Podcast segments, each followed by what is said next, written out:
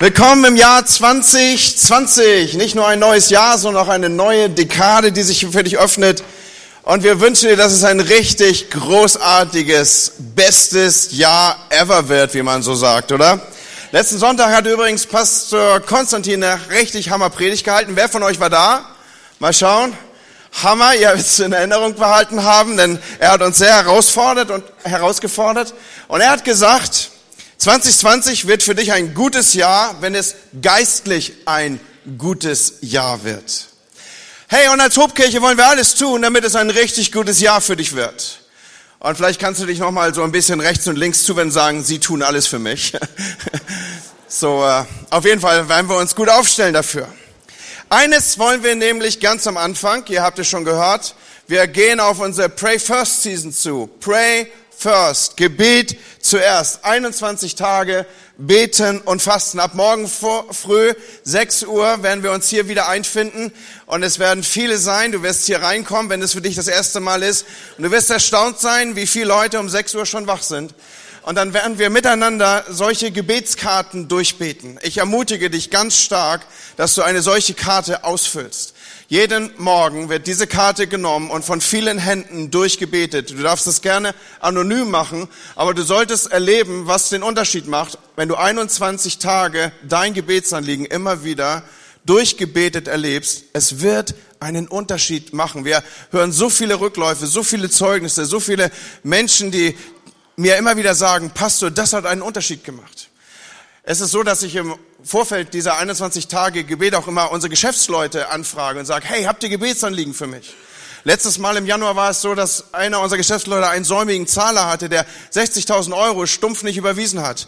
Und er hat es über Wochen, über Monate nicht getan.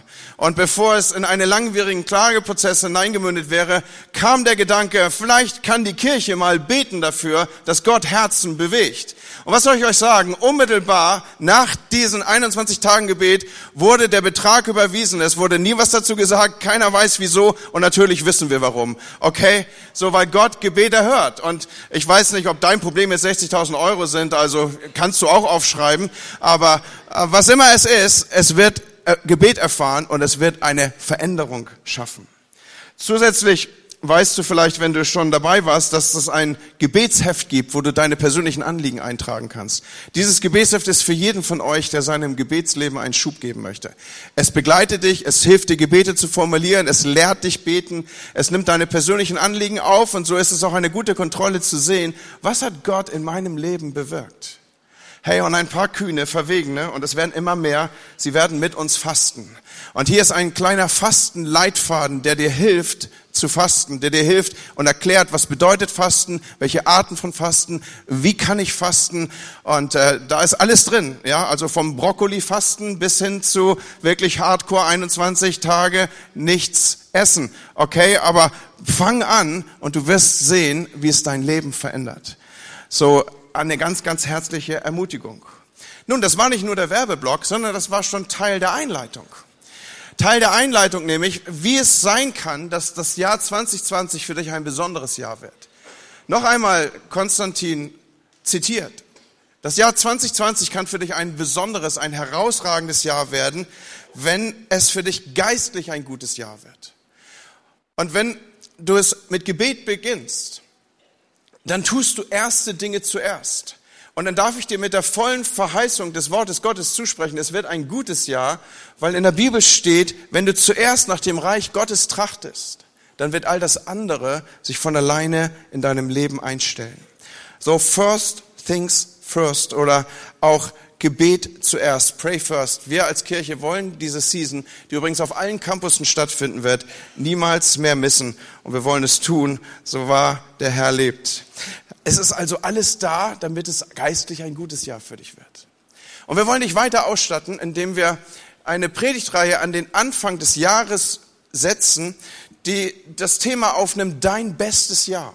Und wir fokussieren damit natürlich auf dieses Jahr, das vor uns liegt, weil 2019 ist Geschichte, wie du wahrscheinlich schon mitbekommen hast. Das ist also etwas, was du nicht mehr unmittelbar und stark gestalten kannst. Aber 2020 liegt vor dir wie ein ungeschriebenes Buch, wie ungeschriebene Seiten, auf denen du jetzt deine Markierung und deine Konditionierung setzen kannst.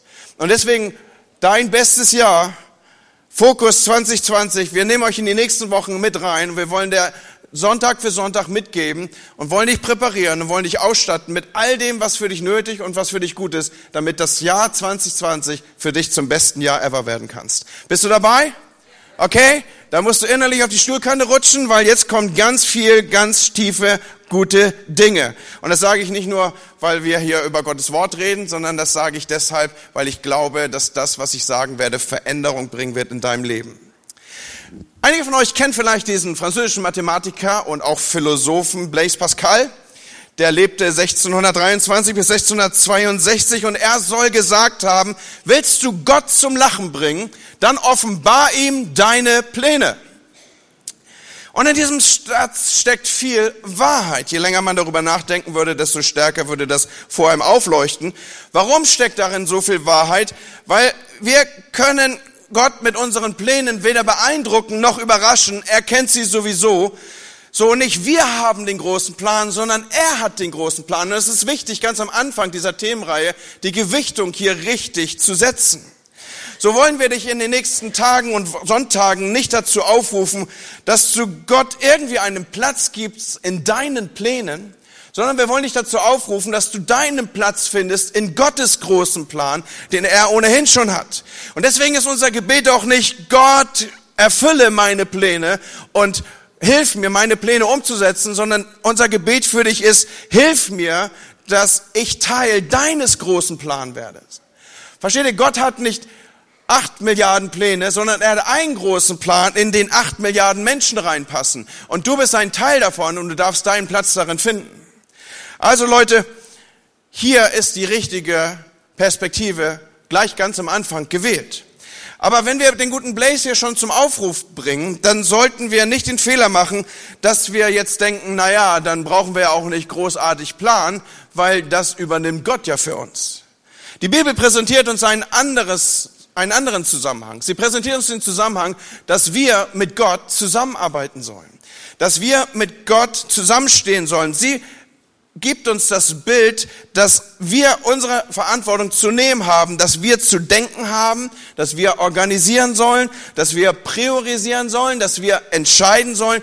Diese Verantwortung überträgt uns Gott. Es laufen zu viele Christen auf dieser Erde rum, die in so einer Inshallah-Einstellung irgendwie einhergehen. So, ja, nö, weiß auch nicht, Gott wird schon machen und wenn er dann will, dass ich anders bin, dann muss er mich halt hinkriegen. Versteht ihr, das ist nicht so, wie Gott mit uns arbeitet. Gott wollte keine Marionetten, er wollte ein Gegenüber, er wollte ein Miteinander und deswegen überträgt er uns auch bewusst Verantwortung. Und dazu musst du gar nicht groß rumblättern, das findest du auf den ersten Seiten der Bibel. Dort findest du in 1. Mose 1, Vers 28, dass Gott sie segnete und dass er sprach und ihnen jetzt seinen Auftrag gibt. Und er spricht, seid fruchtbar und mehret euch und vermehrt euch und nehmt diese Erde in Besitz und herrscht über die Fische und über die Meere und über die Vögel und über die Tiere auf der Erde und so weiter und so weiter. So Gott beauftragt seine Schöpfung, den Menschen, du und mich, damit Einfluss zu nehmen in diese Welt und Einfluss auszuüben auf diese Welt. Und zwar gottgemäß. Nicht in dem Sinne, dass wir herrschen und vernichten und zerstören, so dass mit der Nachhaltigkeit und das, was Greta uns immer erzählen will, das hat das Wort Gottes schon ganz am Anfang gewusst. Okay, das ist keine neue Erkenntnis. Wir sind Bewahrer der Schöpfung. Wir sind Gestalter der Schöpfung. Wir sollen im guten Sinne herrschen, nämlich nicht im Sinne der Unterdrückung und Ausbeutung, sondern im Sinne von Leiten. Gott überträgt dem Menschen die Leitungsverantwortung und die Gestaltungsverantwortung für seine Erde. In 1. Mose 2, 15 geht es entsprechend konsequent weiter. Gott, der Herr, brachte den Menschen in den Garten. Er sollte ihn bebauen und er sollte ihn bewahren. Schaut, was Gott kreiert, nennen wir bis heute Natur. Und das, was der Mensch kreiert, gestaltet und schöpferisch erwirkt, nennen wir bis heute Kultur.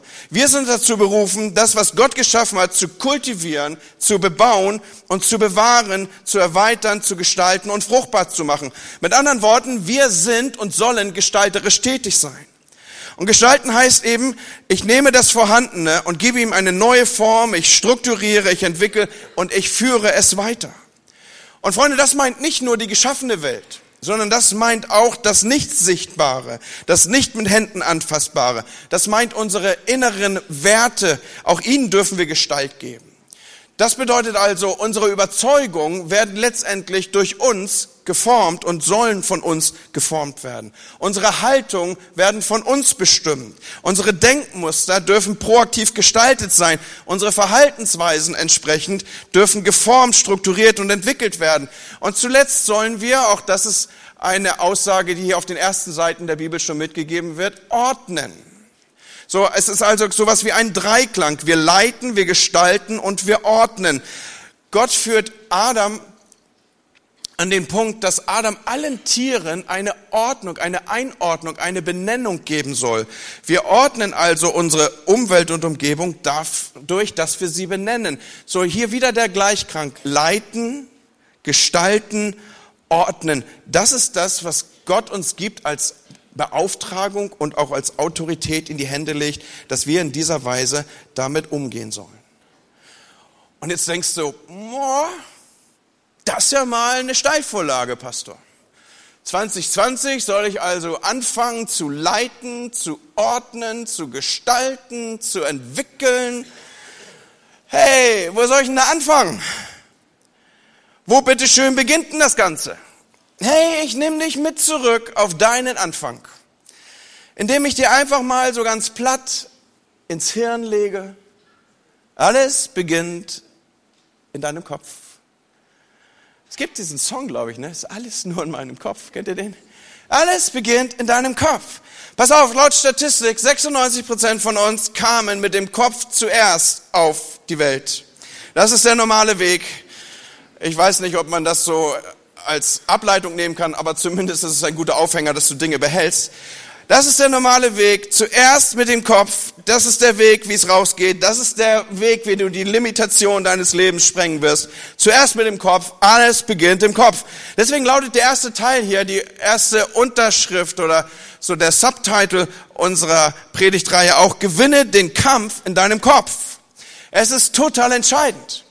In Römer 12 lesen wir von Paulus, Deshalb orientiert euch nicht am Verhalten und an den Gewohnheiten dieser Welt, sondern lasst euch von Gott durch die Veränderung eurer Denkweise in neue Menschen verwandeln. Wende dich doch mal deinem Nachbarn zu und sagst, es kommt auf deinen Kopf an. Es kommt auf deinen Kopf an. Hey, wenn du, wenn du dein Verhalten und die Gewohnheiten verändern willst, dann musst du dein Denken verändern. Mit anderen Worten, der Schlüssel zur persönlichen Transformation ist die Veränderung deines Denkens. Wir werden transformiert durch die Veränderung unseres Denkens. Warum wiederhole ich das so in der Schleife? Freunde, weil viele Leute den Fehler machen, dass sie genau das Gegenteil glauben. Sie glauben nämlich, ihr Denken würde durch ihre Umstände gestaltet werden. Wenn sich die Umstände ändern, dann würde sich auch ihr Leben ändern. Und mitnichten ist es so.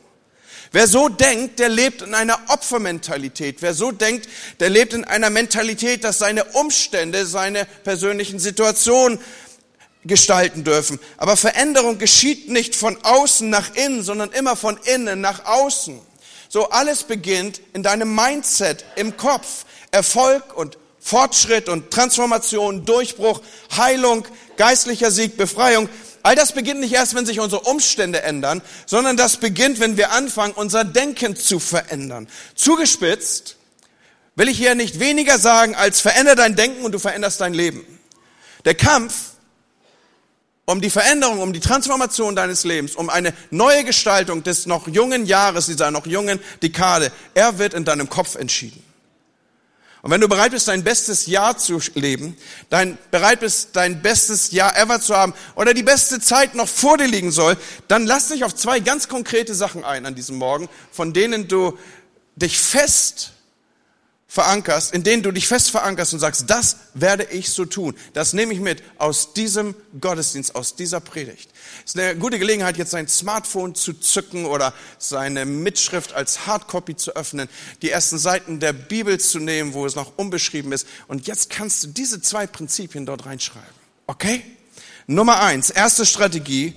Ersetzt die Lügen in deinem Kopf durch die Wahrheiten Gottes. Ein zartes Amen wurde hörbar. Ersetzt die Wahrheiten in deinem Kopf durch die Wahrheiten, ersetzt die Lügen in deinem Kopf durch die Wahrheiten Gottes. Unsere Gedanken sind ein Schlachtfeld. zwischen den Lügen des Teufels und den Wahrheiten Gottes. Und Paulus, er beschreibt mal in großartiger Weise, wie er diesen Kampf in seinem Kopf gestaltet. Wie er ihn kämpft. Pass auf, ich nehme euch mit rein. 2. Korinther 10, die Verse 4 und 5. Seid ihr noch fit? Hey, das sind zwei Verse, da lohnt es sich aufzustehen. Habt ihr Lust? Okay, wir können das Ganze ja auch mal laut zusammen lesen, ja? Ist ein interaktiver Gottesdienst hier. Meine Waffen in diesem Kampf sind nicht die eines schwachen Menschen, sondern die mächtigen Waffen Gottes. Mit ihnen zerstöre ich feindliche Festungen. Ich bringe falsche Gedankengebäude zum Einsturz und reiße den Hochmut nieder, der sich der wahren Gotteserkenntnis entgegenstellt. Jeden Gedanken, der sich gegen Gott auflehnt, nehme ich gefangen und unterstelle ihn dem Befehl von Christus. Amen. Sehr cool. Kommt, nimmt wieder Platz.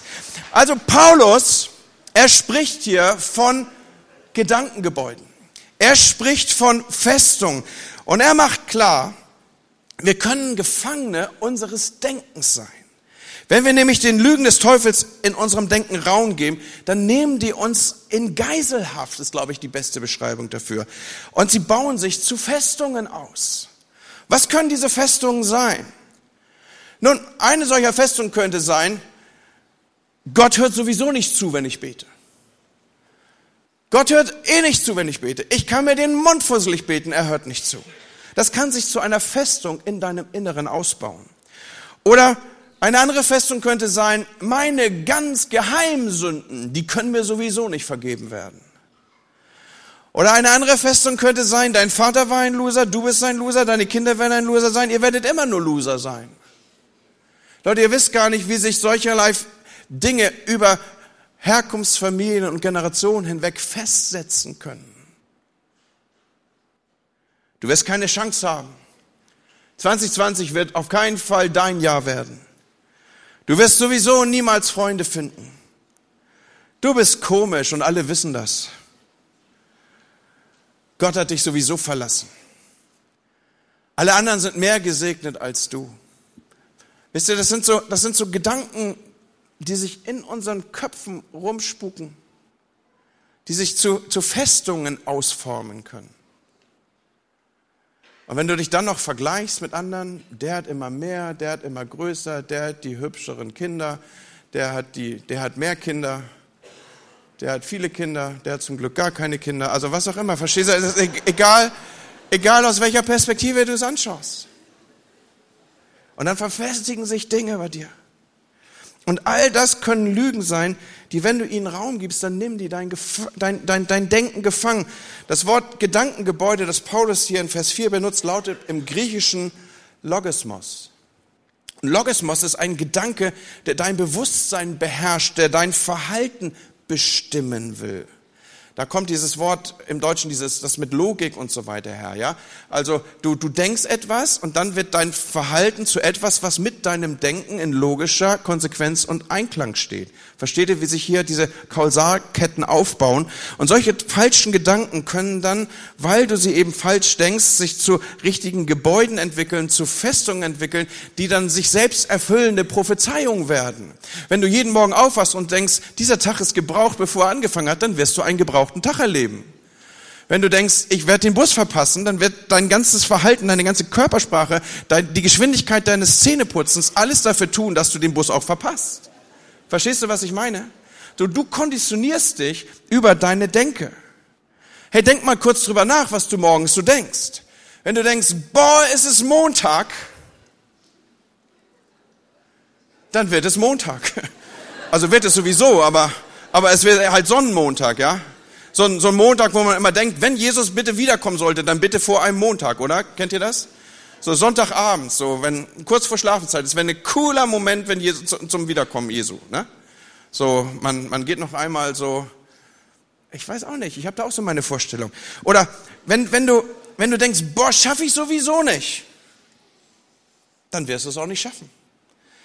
Ganz ehrlich, ich pack's nicht. Oder wenn du sagst, ich würde am liebsten im Bett bleiben, dann wirst du am liebsten im Bett bleiben wollen, jedenfalls solange es geht. Oder wenn du denkst, ich habe gleich ein Vorstellungsgespräch, aber ich werde wieder keinen Job kriegen, dann wird deine ganze Körpersprache, deine ganze Ausstrahlung, deine ganze Denke, dein Verhalten so beeinflussen, dass der Chef denkt, warum um alles in der Welt soll ich diese Schlaftablette einstellen? Versteht ihr, was ich meine? Dein Denken konditioniert dein Verhalten. Und wenn wir stattdessen diesem unseren Denken, diesen Lügen, diesen Festungen, diesen Gebäuden, die sich in unserem Inneren auftürmen, Gottes Wahrheit gegenüberstellen, dann merken wir, wir, wie ganz anderer Charakter und ganz andere Aussage sich auf einmal in den Raum begibt. Zum Beispiel die aus Philippa 4, Vers 13. Ich vermag alles durch den, der mich stark macht, Christus. Wie wär's, wenn du den Montagmorgen mit diesem Satz beginnst? Ich vermag alles durch den, der mich stark macht, Christus. Du hast vielleicht eine Klausur vor dir oder ein schwieriges Gespräch, ein Konfliktgespräch oder was auch immer. Oder es geht nur ganz normal zur Arbeit. Du darfst dich aufbauen an dieser Wahrheit Gottes. Ich vermag alles durch den, der mich stark macht, Christus. Hey, wir können das auch nochmal zusammen sagen. Ich vermag alles durch den, der mich stark macht, Christus. Wenn du das jetzt noch ein paar Mal wiederholst, dann hat es sich wie eine Schleife in deinen Gehörgang geschraubt. Pass auf, das ist wichtig. Irgendwie anders, oder? Und tatsächlich stellt sich jedem von uns die Frage, möchten wir den Lügen, den Festungen, diesen Gedankengebäude, die sich in unserem Kopf aufbauen, mehr Raum geben als den Wahrheiten von Gott? Und es ist wichtig, dass wir diese Gedankengebäude mal identifizieren, weil du kannst nur besiegen, was du identifiziert hast. Wenn also eine deiner Gedankengebäude die Schwierigkeit des Montagmorgens ist, dann identifiziere es und stelle etwas anderes dagegen. Stelle die Wahrheiten Gottes dagegen. Stelle die Wahrheiten Gottes dagegen. Das wird eine großartige Woche. Dies ist der Tag, den der Herr gemacht hat. Ich werde mich freuen und fröhlich sein. Was für ein cooler Montag, oder? Ich weiß nicht, ich, ich tick so über kleine Icons, über so kleine Beispiele. Auf meinem Schreibtisch steht Tigger. Weiß irgendjemand, wer Tigger ist? Tigger ist der von Winnie Pooh. Weiß irgendjemand, wer Winnie Pooh ist? Come on, bin ich so alt? Winnie Pooh, ihr wisst schon, dieser Bär und so.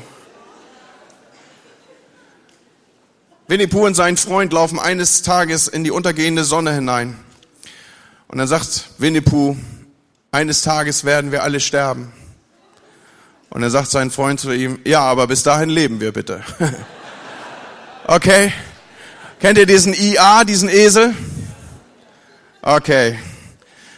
Warum habe ich Tigger auf meinem Schreibtisch stehen? Weil Tigger steht jeden Morgen so da. Und ich entscheide mich, wenn ich an meinen Schreibtisch komme, für Freude. Tigger erinnert mich, dies ist ein guter Tag. Es wird eine großartige Woche. Keine Ahnung, was für Gespräche vor meinem Schreibtisch sind oder was immer mir begegnen wird. Ich entscheide mich. Dies ist der Tag, den der Herr gemacht hat. Ich werde mich freuen und ich werde fröhlich sein. So fülle ich meinen Kopf mit den Wahrheiten Gottes. Hey, und wenn du Geisel deiner Sorge bist, dann könntest du die Wahrheit aussprechen, alle meine Sorge werfe ich auf ihn, denn er sorgt für mich. Wenn du Geisel deiner Selbstablehnung bist, dann könntest du anfangen, den Psalm 139 zu beten, in dem es heißt, dass du wunderbar gemacht bist. Du bist ein Gedanke Gottes. Vor Grundlegung dieser Welt hat Gott sich dich ausgedacht. Du bist nicht ein Betriebsunfall deiner Eltern, sondern du bist die Schöpfung und der Gedanke Gottes. Wenn dein Problem Überheblichkeit ist, dann könntest du beten, durch die Gnade Gottes bin ich, was ich bin.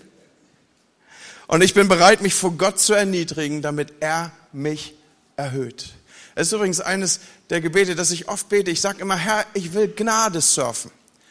Warum? Weil dem Demütigen schenkt Gott Gnade. Und Leute, es gibt nichts Einfacheres, Besseres für einen Pastor, wenn der Gnade surft, oder? Das gilt übrigens nicht nur für mich, das gilt auch für euch. Wenn ihr in eurer Geschäftswelt seid und, und Leute, das ist doch nicht ausschließlich eure Kunst, das ist doch nicht euer Vermögen, das ist doch nicht eure Intelligenz und weil ihr so super Brains seid, sondern es ist Gottes Gunst, die euch Gnade gibt, Dinge zu erwirken. Wenn ihr eure Stellung nehmt und zu leiten, auch in der Wirtschaft, in eurem Arbeitskontext, ihr dürft aus der Gunst Gottes heraus operieren und ihr dürft den Tag beginnen damit, dass du sagst, ich unterordne mich der Zucht Gottes, ich unterordne mich den Gedanken Gottes und ich schöpfe auch aus der Weisheit, die Gottes Geist für mich hat. Und du wirst Dinge an den Punkt bringen, die unglaublich sind.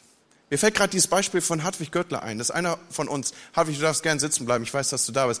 Wisst ihr, wenn Hartwig, der wird immer gerufen, wenn die in der Firma nicht weiter wissen.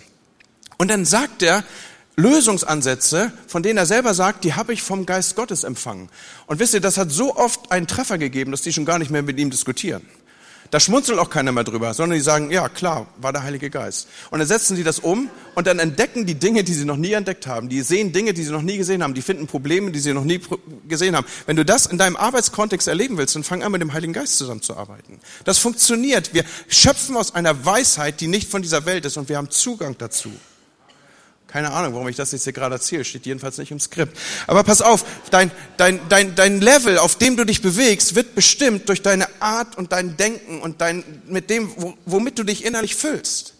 Das ist also verkürzt nichts anderes als raus mit den Lügen und rein mit den Wahrheiten Gottes ist eine totale Empfehlung, dass du den Tag auch mit den Wahrheiten Gottes beginnst. Dass du dich damit auffüllst, dass du irgendwie äh, Worship machst, Lobpreis Wahrheiten singst. Besser noch ist, dass du die Quelle von Worship aufschlägst. Das nennt sich Bibel im Fachbegriff. Und da kann man nachlesen, was die Gedanken Gottes sind. Man kann sich das auch aufs Ohr hören lassen. Ja, also es gibt Bibel-Apps, die lesen dir das vor, für die, die auch beim Zähneputzen schon das eine mit dem anderen verbinden wollen. Das funktioniert großartig, Leute. Aber füll dich mit den Gedanken Gottes. So, erste Strategie, Lügen raus, Wahrheit rein. Habt ihr das? Okay, zweite Strategie, wähle die richtige Perspektive. Ist dir schon aufgefallen, dass Leute ein und die gleiche Situation erleben können und zu völlig anderen Schlüssen, zu völlig anderen Einschätzungen kommen. Da ruft ein Vorgesetzter vielleicht Leute zum persönlichen Gespräch, ist ja meist so am Anfang des Jahres, dann kommen so Mitarbeitergespräche, Feedbackgespräche oder was auch immer. Und der eine geht völlig zerstört aus diesem Gespräch raus und der andere völlig happy mit einem Lied auf den Lippen. Der eine hat das, was er gehört hat, als vernichtende Kritik erlebt und eingeordnet. Der andere hat es als Ansporn genommen, besser zu werden. Er weiß jetzt, an welchen Punkten er arbeiten kann und wie das Leben sich weiterentwickeln darf. So die gleiche Situation, aber eine völlig andere Perspektive oder auch ein völlig anderer Deutungsrahmen. Schaut im Talmud, das ist hohe Weisheitsliteratur im Kontext der jüdischen Schriften, da steht ein Satz, der heißt, wir sehen die Welt nicht, wie sie ist. Wir sehen die Welt so, wie wir sind. Noch einmal, wir sehen die Welt nicht, wie sie ist, wir sehen die Welt, wie wir sind. Da gibt es dieses Beispiel, vielleicht hast du schon gehört von den zwei Leuten, die in einer Gefängniszelle sitzen. Beide starren auf die gleiche Wand, beide schauen und haben jeweils das gleiche Bild vor Augen. In dieser Wand eine einzige Auflockerung, namentlich Fenster mit Gitterstäben natürlich. Es handelt sich um ein Gefängnis. Der eine sieht nur die Begrenzung, der eine sieht nur die Stäbe, der eine sieht nur die Unmöglichkeiten des Durchbruchs, der eine sieht wirklich nur die Begrenzung und die Limitation und der andere, seine Gedanken gehen durch die Stäbe hindurch in die Weite des Universums. Er sieht die Sterne und die Möglichkeiten. Er träumt von dem, was sein könnte. Er setzt und markiert einen Unterschied, indem er einen anderen Bildausschnitt wählt. Verstehst du, der Unterschied in oder den die beiden Gefangenen hier zum, zum, zum Aufruf bringen, er liegt ausschließlich im Bildausschnitt. Niemand von uns hat das große Bild, Leute. Das große Bild hat nur Gott.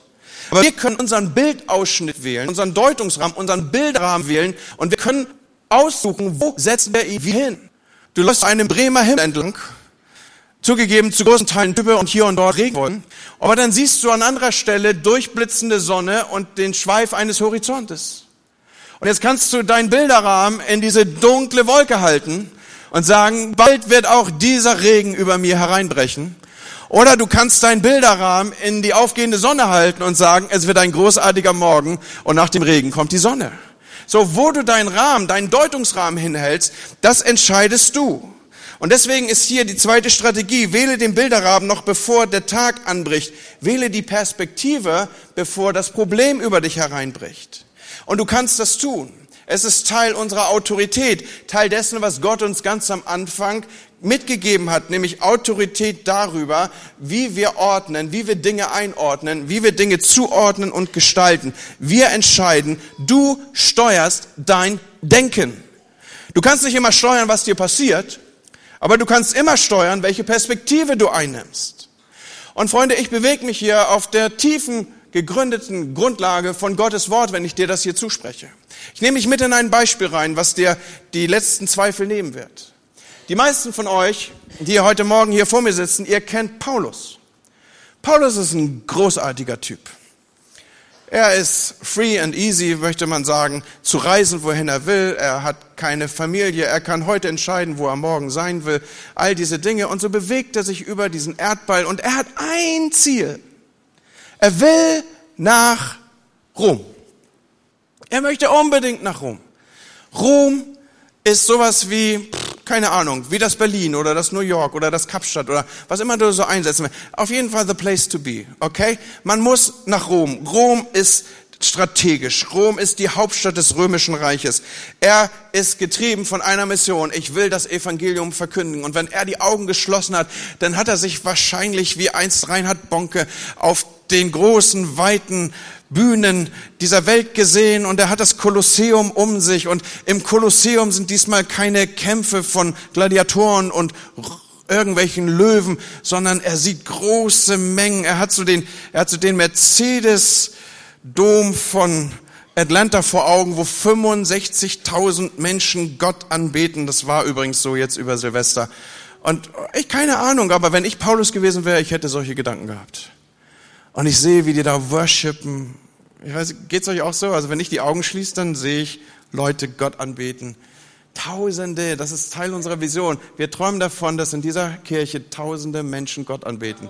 Tun es längst, aber tausende, ja. Also wir sind jetzt an dem Punkt, dass mehr als tausend, tausend und tausend und tausend. Ich habe überhaupt keine Mühe zu glauben, dass an diesem Standort alleine nur hier in der Hob Bremen fünf, sechs, siebentausend Leute jeden Sonntag zusammenkommen. Jetzt sind wir tausend und morgen sind wir zweitausend und übermorgen sind wir dreitausend. Hey, das wird doch nur limitiert durch unser Denken. Und unser Denken limitiert dann unser Handeln und unser Handeln limitiert dann das, was wir machen. Und deswegen will ich mich entsprechend konditionieren. Aber zurück zu Paulus. Paulus, er landet dort, allerdings nicht als Prediger im Kolosseum, sondern er landet als Gefangener im Gefängnis. Und damals war das so nicht so ganz so komfortabel. Da konnte man nicht ankreuzen, ob man Graubrot, aber doch über Weißbrot zum Frühstück haben wollte, sondern man bekam halt das, was die Wärter einem so gaben. Und im Übrigen war man auch in Ketten, das schreibt er selber. Und man wartete auf seine Verurteilung. Paulus, er hat allerdings jetzt nicht den Fehler gemacht, dass er seine Umstände, sein Denken hat beeinflussen lassen. Schaut, während seiner Zeit im Gefängnis schreibt Paulus mehrere Briefe, wenn wir der modernen und rekonstruierenden Forschung glauben dürfen. Man sagt, der Brief an Philemon, an die Kolosser, an Ephesus und an Philippus, beziehungsweise an die Leute in Philippi, ist aus dem Gefängnis herausgeschrieben worden. Und dort stehen solche Sachen jetzt. Haltet euch gut fest. Philemon 22. Bitte haltet ein Gästezimmer für mich bereit. So nochmal, Paulus war endlich in Rom angekommen, in Ketten als Gefangener, wartet auf seinen Prozess und ihn erwartet die Todesstrafe. Er schreibt stumpf in den Brief, macht schon mal das Gästezimmer fertig, Freunde. Wie cool ist das? Oder in Philippa 2,24, im Übrigen habe ich im Vertrauen vom Herrn die feste Zuversicht, dass ich bald zu euch komme. Mit anderen Worten, er ist zwar hier eingesperrt, er trägt Ketten, wann immer er sich bewegt, rasselt's, er ist festgesetzt, aber das, was er schreibt, heißt, Leute, macht euch schon mal bereit, ich bin bald wieder da. Hey, Paulus hätte genauso gut schreiben können, im Übrigen, liebe Brüder, habe ich jetzt meinen Glauben völlig verloren. Das, was mir hier jetzt widerfährt, zum wiederholten Male, geht mir sowas von auf den Keks. Und jetzt habe ich mich entschieden, meinen Glauben wegzuwerfen und ich werde nie wieder eine Kirche von innen sehen. Hätte auch schreiben können, macht er aber nicht. Warum? Weil trotz seiner Einschränkung, trotz der Einschränkung seiner Freiheit, sucht Paulus nach Wegen, seine Berufung zu leben und das Werk des Evangeliums voranzutreiben. Er bleibt voller Zuversicht. Er macht Pläne für die Zukunft. Er macht Pläne, wie es weitergehen kann. Er macht Pläne, wie es ist, wenn das Gefängnis von ihm wieder verlassen wird. Und mit dem, was er dann im Philipperbrief schreibt, schlägt er dem Fass den Boden aus. Passt mal auf. Freut euch im Herrn, schreibt er hier. Ich betone nochmal, freut euch. Lasst alle sehen übrigens, dass ihr herzlich und freundlich seid. Ich meine, das predigt der Mann ja zuerst sich. Der sitzt da also im Gefängnis und pfeift ein Lied und rasselt dazu im Takt mit seinen Ketten. Freut euch, lasst es alle sehen. Lasst alle merken, dass es euch gut geht. Denkt daran, dass der Herr bald kommt. Sorgt euch um nichts, sondern betet um alles. Sagt Gott, was ihr braucht und dankt ihm. Ihr werdet Gottes Frieden erfahren, der größer ist, als alle menschlicher Verstand es je begreifen wird. Sein Friede wird eure Herzen und Gedanken im Glauben an Jesus Christus bewahren. Und nun, Freunde, und jetzt, jetzt ruft er uns wieder dazu auf, zu fokussieren, unsere Gedanken zu ordnen. Das, was wahr, das, was anständig und das, was gerecht ist, darüber denkt nach. Denkt über das nach, was rein und was liebenswert und was bewundernswürdig ist. Über Dinge, die Auszeichnung und Lob verdienen. Hey, wie krass ist das? Darüber sollen wir nachdenken. Ja, da ruft Schwester A, wohnhaft in B, bei Schwester D, wohnhaft in C an. Und sagt, ey, hast du schon gehört? Und Schwester A, wohnhaft in B, sagt, ist es wohllautend? Ja, nee, nicht wirklich. Ja gut, dann lass uns über Rezepte reden. Was für ein cooler Filter in den Gedanken. Und jemand sagt, meinst du nicht auch, wir sollten mal dafür beten und dann wird das Gebet sein wegen länger und länger und länger und länger und länger und am Ende ist es eigentlich nur Tratschen. Ist es Anerkennung wert? Kann man darüber ein Lob sprechen? Ist es etwas, was liebenswert ist, was bewundernswürdig ist? Darauf sollen wir fokussieren, sagt Paulus. Paulus ist jemand, der sich in, seiner, in seinem Denken nicht einschränken lässt. Der sich die Freiheit seines Denkens nicht mal durch seine Gefangennahme nehmen lässt. Er saß im Gefängnis, aber sein Mindset war orientiert nicht auf die äußeren Umstände, sondern auf die inneren Wahrheiten in ihm. Auf diese innere Gewissheit, Gott ist ein guter Gott. He's good, haben wir gesungen. He is good. Er ist ein guter Gott. He is good. Gott hat die Kontrolle. Gott hat einen Plan. Gott verlässt mich nicht. Gott gibt mir Kraft. Gott kommt in mein Leben. Und er wird nie zu spät sein. Hey, du kannst in absoluter Freiheit leben und trotzdem in der Perspektive einer Gefangenschaft dein Leben fristen. Oder du kannst wie Paulus im Gefängnis sitzen, aber eine Perspektive der Freiheit haben. Oder nochmal, entscheide dich, deine Umstände durch die Güte Gottes zu interpretieren und nicht die Güte Gottes durch die Umstände. Das ist ein Satz, über den muss man ein bisschen nachdenken. Den dürft ihr gerne nochmal bei Instagram nachlesen, wenn wir ihn dort posten. Entscheide dich, deine Umstände durch die Güte Gottes zu interpretieren und nicht, durch, nicht die Güte Gottes durch die Umstände. Hey, dein Mindset ist so wichtig. Deine Gedanken sind so umkämpft. Wenn du nicht kontrollierst, was du denkst, dann wirst du auch nur schwer kontrollieren können, wie du handelst. Verstehst du, was ich dir sagen will? Unsere Gedanken sind so powerful, unsere Gedanken sind so wichtig. Das, was wir denken, wird zu dem, was wir tun. Das, was wir denken, wird zu dem, was wir sprechen. Du lenkst dein Leben in die Richtung deiner stärksten Gedanken. Deswegen erobere den Kampf in deinem Kopf zurück. Erobere den Kampf in deinem Kopf zurück. Erobere deinen Kopf zurück, darf ich vielleicht reduziert sagen. Und lass dich nicht länger fremdbestimmen von den Lügen des Teufels, sondern Gott ist ein guter Gott, der ein gutes Jahr für dich hat und er will, dass dies dein bestes Jahr ever wird. 2020, dein bestes Jahr ever, dein bestes Leben. Warum? Weil du orientierst auf Gott, weil du fokussierst auf Gott, weil du sagst, ich trachte zuerst nach dem Reich Gottes. Ich setze ihn an erster Stelle. Er ist der, worauf ich fokussiere. Er ist der, die Gegenwart Gottes ist das, worauf ich navigiere.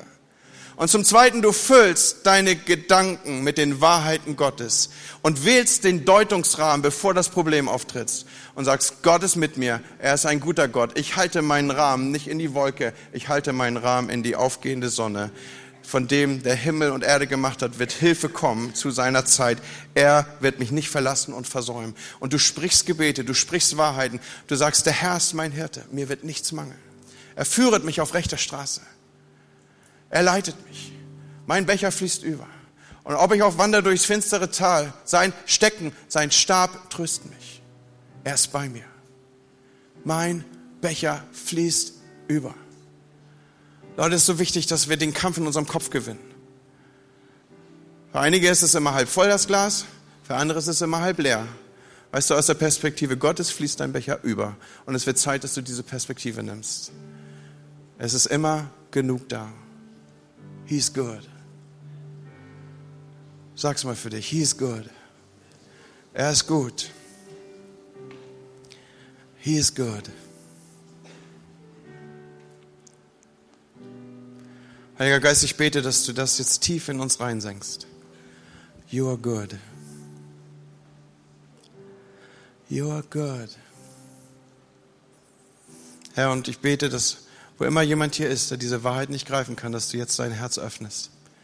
Dass die Wahrheiten Gottes sein Denken durchdringen, dass Festungen zerstört werden und sich tief in uns aufbaut. You are good.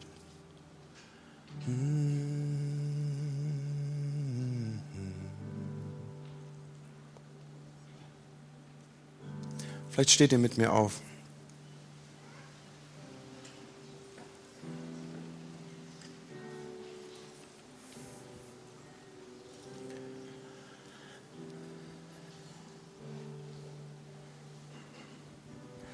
Weißt du, Lebensveränderung, wenn wir ganz zurückgehen, geschieht durch einen Herrschaftswechsel. Diese Textstelle, die ich gelesen habe aus 2. Korinther 10, da heißt es, ich reiße den Hochmut nieder, der sich der wahren Gotteserkenntnis entgegenstellt. Vielleicht bist du hier und kennst Gott gar nicht. Nicht in der Weise, wie ich hier mit ihm umgegangen bin, wie ich aus seinem Wort verkündigt habe. Und du denkst, krass, so kann man mit Gott reden, so kann man mit ihm umgehen, so kann man die Wahrheiten, die er ausspricht, auf sein eigenes Leben projizieren. Ja, das geht. Aber es beginnt damit, dass du den Hochmut niederlegst, der dich hindert, Gott wirklich zu erkennen. Ich will dir das kurz erklären. Weißt du, Hochmut steht dir insofern im Wege, wenn du glaubst, du kriegst dein Leben alleine besser hin, dann ist das eine Form von Hochmut. Wenn du glaubst, du kriegst das selber besser gebacken als ohne Gott, dann ist das eine Form von Hochmut. Und dieses Ich glaube, ich kann es alleine besser, steht dir im Wege, Gott wirklich zu erkennen, der es gut mit dir meint und der möchte, dass du dein bestes Jahr ever lebst. Und alle Gotteserkenntnis beginnt also damit, dass du sagst, okay, ich lege diesen Hochmut nieder, ich nehme diese Wahrheit auf, dass offensichtlich Gott mein Leben besser geregelt kriegt als ich selber. Und lass es für mich zu und lass diese Wirkung auf mich zu. Das Ganze funktioniert so, indem du ein Gebet sprichst, indem du sagst, Gott, ich übergebe dir mein Leben. Ich übergebe dir die Kontrolle und die Herrschaft in meinem Leben und ich übergebe dir, dass du zukünftig bestimmst, wie mein Denken und wie mein Sein ist. Das Ganze macht man in einem Gebet. Und wenn du das möchtest, dann leite ich dich gleich ein, dieses Gebet mit mir zu sprechen. Viele aus der Kirche werden das auch mitsprechen, weil es macht gar nichts, wenn man das Gebet wiederholt. Aber ich möchte wissen, für wen ich bete. Gibt es jemand hier, der sagt, hey, ist genau meine Situation. Ich kenne diesen Gott gar nicht, von dem du da sprichst, Pastor. Aber heute Morgen habe ich irgendwie tief in mir drin ein Gefühl, ich sollte ihn kennenlernen. Ich sollte, ich sollte mich darauf mal einlassen, was du da gesagt hast. Ich sollte meinen Hochmut mal zur Seite stellen und ich sollte anfangen, Gott zu erkennen. Das ist ein Prozess, das ist ein, eine Reise, die an diesem ersten Sonntag in 2020 für dich beginnen kann. Ist jemand hier, der sagt, ja, ich finde mich darin wieder, was du sagst, dann zeig mir jetzt deine Hand, dass ich für dich beten kann. Dann sagst, ich will diesen Herrschaftswechsel vollziehen, ich will mein Leben an Gott abgeben dass er es zukünftig führt. Dann gib mir gerade ein Zeichen, dass ich deine Hand sehe. Okay? Bei drei. Okay? Eins, zwei, drei. Jetzt würde ich gerne deine Hand sehen. Dankeschön. Da hinten sind zwei Hände. Dort auch. Und dort sehe ich jemand. Ja, da sehe ich auch eine Hand. Dankeschön. Und da oben. Großartig. Dankeschön. Vielen Dank. Hey, Hammer. Und deswegen beten wir jetzt zusammen. Herr Jesus, ich gebe dir mein Leben. Ich bitte dich, dass du dafür sorgst, dass ich Gott immer besser erkenne. Ich möchte einen Herrschaftswechsel vornehmen und zukünftig von deinen Gedanken her leben und mein Leben von dir bestimmen lassen. Dankeschön, dass du mich zu einem Kind Gottes machst, das jetzt lernen darf, wie ein Kind Gottes zu leben. Amen. Großartig. Lade dich ein, unbedingt dabei zu sein, den nächsten Schritt zu gehen. Next Steps heute wieder, nach diesem Sonntag, gleich den nächsten Schritt gehen. Und ich wünsche euch ein Hammerjahr. Das wird gut. Das wird richtig gut.